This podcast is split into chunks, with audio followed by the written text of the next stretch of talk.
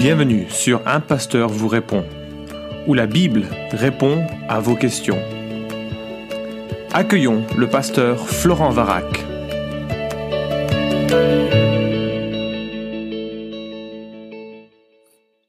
La question est posée, pourquoi le repos du sabbat n'est-il fait le septième jour comme Dieu l'a donné dans ses commandements, sachant que le dimanche n'est pas le septième jour, mais le premier jour de la semaine? Merci de me répondre, s'il vous plaît, soyez bénis. Merci de, la question, elle est effectivement euh, légitime, hein, comme toutes les questions que l'on reçoit sur le site, c'est chouette. Euh, alors on va parler un peu du, jour du, Seigneur. Ça nous vient du quatrième des dix commandements qui euh, instaure la loi suivante, je lis en Deutéronome chapitre 5 versets 12 à 18. Observe le jour du sabbat pour le sanctifier, comme l'Éternel ton Dieu te l'a recommandé. Tu travailleras six jours et tu en feras tout ton ouvrage. Mais le septième jour est le sabbat de l'Éternel ton Dieu, tu ne feras aucun ouvrage, ni toi, ni ton fils, ni ta fille, ni ton serviteur, ni ta servante, ni ton bœuf, ni ton âne, ni tout ton bétail, ni l'étranger qui réside chez toi, afin que ton serviteur et ta servante se reposent comme toi. Tu te souviendras que tu as été esclave au pays d'Égypte et que l'Éternel ton Dieu t'en a fait sortir à main forte et à bras étendus. C'est pourquoi l'Éternel ton Dieu t'a commandé de célébrer le jour du sabbat. Le commandement est limpide, il est explicite, même s'il est très difficile à mettre en pratique, et d'ailleurs les Juifs euh, ont beaucoup de mal à, le cerner. Il existe des centaines quasiment de recommandations et de prescriptions pour essayer d'encadrer ce commandement simple qui est euh, de, consacrer un jour pour le, Seigneur. Alors, euh, c'est l'un des deux commandements positifs du décalogue. Il met à part le septième jour. Ce commandement possède une dimension humaine, avec l'ordre de cesser toute activité productrice, comme Dieu lui-même l'a fait à la création. Il y a aussi une dimension sociale, avec le repos imposé à ses proches, y compris des animaux. je trouve que c'est une chouette préoccupation, c'est un progrès social indéniable de pouvoir inclure cette, euh, cette perspective sur nos, euh, mentalités souvent euh, très orientées sur le profit et l'hyperactivité. Ce commandement présente aussi une dimension spirituelle avec l'ordre de célébrer la délivrance d'Égypte, délivrance d'une servitude, d'un esclavagisme. Vous connaissez, j'espère, ou tu connais, j'espère, le, prince d'Égypte et tout euh, ce que ce euh, film nous rapporte des événements de Exode chapitre 12. Et un jugement terrible sur euh, l'Égypte qui gardait Israël esclave. Et Dieu vient sauver son peuple et en, en lien avec, et c'est en lien avec ce septième jour. Dans le Nouveau Testament, Jésus se présente comme le maître de cette loi, il lui confère sa juste place, il leur dit, le sabbat a été fait pour l'homme, et non l'homme pour le sabbat, de sorte que le Fils de l'homme est maître même du sabbat. Marc chapitre 2, versets 27 à 28.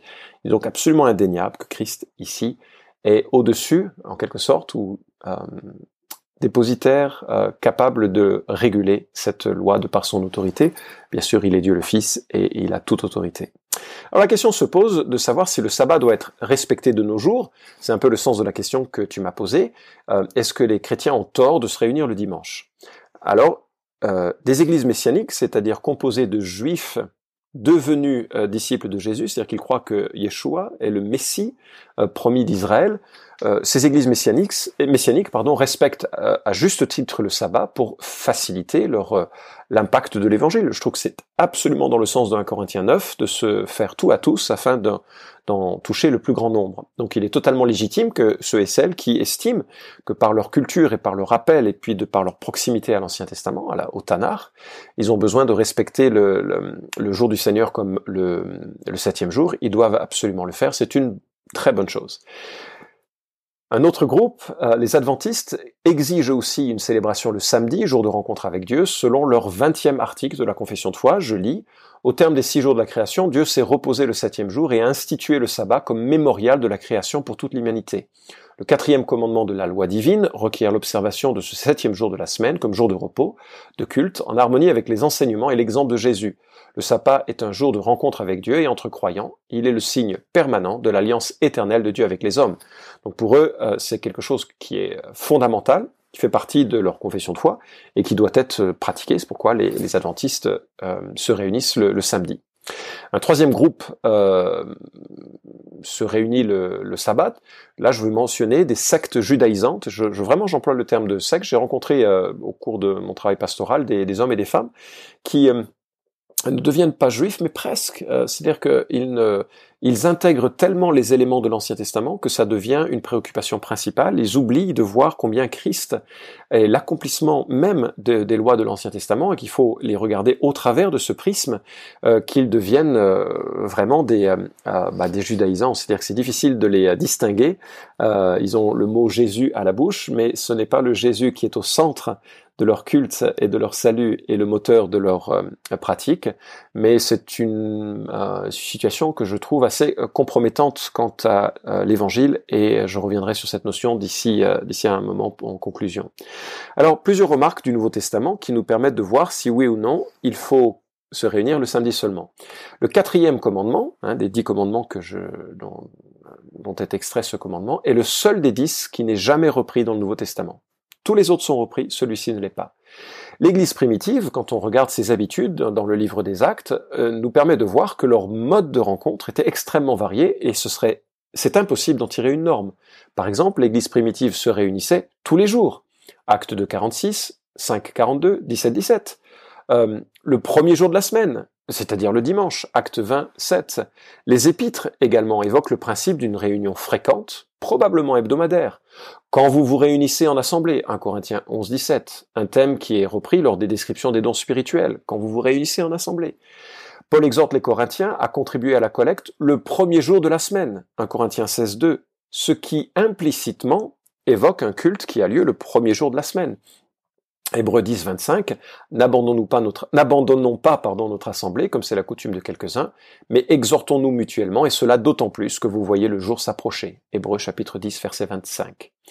Les épîtres rejettent l'idée d'un jour spécifique obligatoire pour la célébration du culte, vraiment.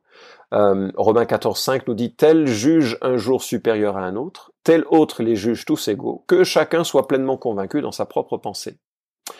Galate 4, 10 à 11 dit la même chose. Vous observez les jours, les mois, les temps, les années. Je crains d'avoir inutilement pris de la peine pour vous, parce que c'était précisément le problème des Galates, de rentrer dans un schéma de judaïsant, c'est-à-dire de respecter la loi, mais pas de façon intelligente, pas de façon chrétienne, euh, biblique, en tout cas pour ceux qui se réclament de la nouvelle alliance. Colossiens 2, 16 à 17, ainsi donc que personne ne vous juge à propos de ce que vous mangez ou buvez, pour une question de fête, de nouvelle lune ou de sabbat tout cela n'est que l'ombre des choses à venir, mais la réalité est celle du Christ. Et donc, euh, ce qu'il faut bien voir, c'est que dans le Nouveau Testament, nous sommes dans un schéma qui est beaucoup plus souple et beaucoup plus libre, et notamment sur ce genre de préoccupation. Le principe que nous trouvons dans l'Écriture, c'est que les chrétiens doivent se réunir fréquemment et partager les dons spirituels, la possibilité de faire des offrandes pour l'œuvre de Dieu, la possibilité de s'exhorter, de chanter, de prier les uns avec les autres. Et, ça, après, ça va prendre une tournure très différente d'un pays à l'autre. Dans certains pays, euh, et notamment les pays euh, euh, musulmans, bien les chrétiens se réunissent le vendredi pour pouvoir être en phase avec leur culture et ne pas détonner trop avec les habitudes du pays. C'est totalement légitime. Euh, en Israël, c'est évident que le culte doit avoir lieu un, Shabbat. C'est le, jour qui est prévu pour cela. Et dans d'autres pays, si on choisit de le faire pour de bonnes raisons le samedi, ça me semble euh, formidable. Le problème, c'est lorsque l'on élève ce jour comme un jour saint, euh, dont dépend soit le salut des participants, soit l'orthodoxie de ces rencontres. Et là, on est sorti de l'évangile, parce que ce n'est pas en respectant un jour que l'on honore Dieu, si ça ne passe pas par la compréhension de l'évangile dans sa gratuité, dans sa plénitude au travers du sang de Jésus-Christ. Et donc le fait de croire qu'il faille se réunir le samedi pour que Dieu soit honoré, c'est mécomprendre le sens de l'évangile dans son impact sur euh, les, chrétiens de toutes les nations, et c'est mécomprendre le rôle de la loi dans la vie de l'Église. C'est pour ça que c'est un danger. Que des chrétiens choisissent de se réunir le samedi, s'ils le font dans une pleine liberté, une joie de le faire sans dire que c'est le seul moyen par lequel les chrétiens authentiques se distinguent, bah, c'est formidable. Mais s'ils le font en pensant que c'est là le seul moyen d'honorer Dieu et de refléter le salut que Dieu euh, leur accorde ou d'obtenir, pire, le salut que Dieu leur accorde, je pense qu'on est allé au-delà de l'écriture. Calvin euh, dit la chose suivante avec sagesse, ce n'est pas sans réflexion que les anciens ont remplacé le sabbat par le jour du dimanche, puisque la fin et l'accomplissement du repos, figuré par l'ancien sabbat, est accompli dans la résurrection de notre Seigneur. Les chrétiens sont encouragés par ce jour-là, qui a mis fin aux ombres, à ne pas s'arrêter à la cérémonie qui n'était qu'une ombre. Je ne m'arrête pas au chiffre 7 pour soumettre l'Église à quelques servitudes, car je ne condamnerai pas les Églises qui choisiraient de s'assembler d'autres jours si du moins il n'y a aucune superstition dans leur choix. Et il n'y en a pas quand on se soucie seulement d'entretenir la discipline et l'ordre. Ainsi seront détruits les mensonges des faux prophètes qui ont influencé autrefois les pauvres gens avec des opinions judaïsantes, en ne distinguant pas autrement le dimanche du sabbat, si ce n'est par pas le choix du septième jour. Le sabbat conservé jusque-là était abrogé mais devait nécessairement être remplacé par un autre. Cela ne revenait à rien d'autre qu'à changer le jour, malgré les juifs, et à conserver la superstition que Paul condamne, le maintien de la signification mystérieuse du jour comme sous l'Ancien Testament. Nous voyons pratiquement ce qu'a entraîné cette doctrine. Ces adeptes dépassent les juifs dans leur conception légaliste du sabbat, au point que les reproches qui se trouvent en Ésaïe leur conviendraient mieux qu'à ceux que le prophète reprenait de son temps. Ésaïe 1 et 58.13. Voilà donc ce que nous avons à retenir principalement de la doctrine dans son ensemble. Pour que la religion ne se dégrade ou ne se refroidisse pas parmi nous, veillons à fréquenter les saintes assemblées et usons de toutes les aides capables de fortifier notre service de Dieu. Et ça se trouve dans le livre 2, chapitre 8, le paragraphe 33. Et c'est, je crois, une remarque très sage et judicieuse de Calvin qui nous permet de comprendre que, euh, voilà, les églises qui se réunissent le dimanche sans en faire une exigence morale, salvatrice ou revendicatrice ou légaliste, ont raison de le faire. Et si une église décide de se réunir le samedi, elle ne pêche pas.